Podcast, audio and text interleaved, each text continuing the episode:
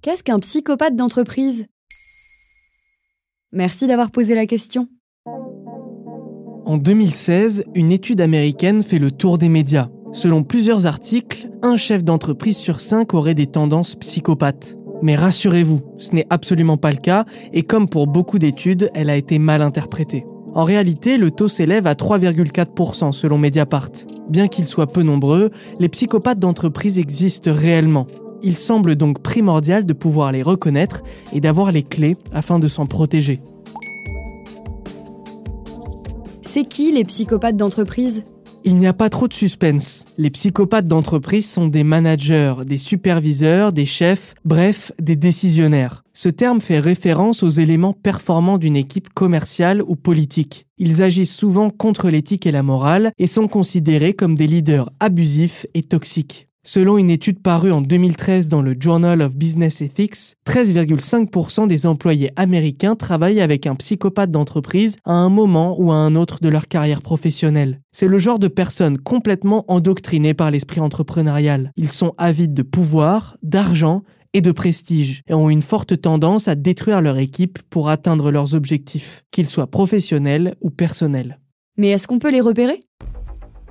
Comme pour beaucoup de troubles mentaux, il existe plusieurs comportements et attitudes qui permettent de détecter un psychopathe d'entreprise. D'abord, la principale caractéristique d'une personne atteinte de psychopathie est le sadisme. Mais on n'est pas dans un film d'horreur. Ici, le sadisme au travail peut se caractériser par un plaisir de faire finir les membres de son équipe de plus en plus tard, ou de leur donner des tâches de plus en plus ingrates. Ensuite, les psychopathes d'entreprise ne sont intéressés que par leur propre réussite. Un manager psychopathe n'a aucune considération pour les autres et se sent à l'abri de toute critique, même quand il harcèle ses collaborateurs. Andrew Fass, spécialiste du management et des transformations des organisations, explique dans un article Hello Work. Les psychopathes excellent dans trois domaines, la manipulation, la diversion et la tromperie. Ces trois compétences ne servent qu'un seul but, les faire sortir du lot pour atteindre la position du numéro 1.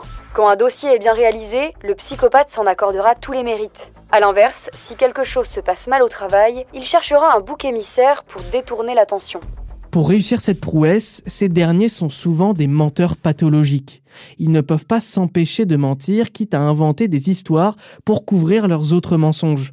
Et comment se protéger? Art Markman est professeur de psychologie à l'université d'Austin au Texas. Dans un article du magazine Cory, il recommande de ne pas trop en révéler sur sa vie personnelle afin de pouvoir garder une distance professionnelle. Et si le psychopathe d'entreprise est votre supérieur, n'hésitez pas à sauter les étapes de la hiérarchie et à communiquer directement avec ses boss à lui. Voilà ce qu'est un psychopathe d'entreprise. Maintenant, vous savez, un épisode écrit et réalisé par Samuel Limbroso. Ce podcast est disponible sur toutes les plateformes audio.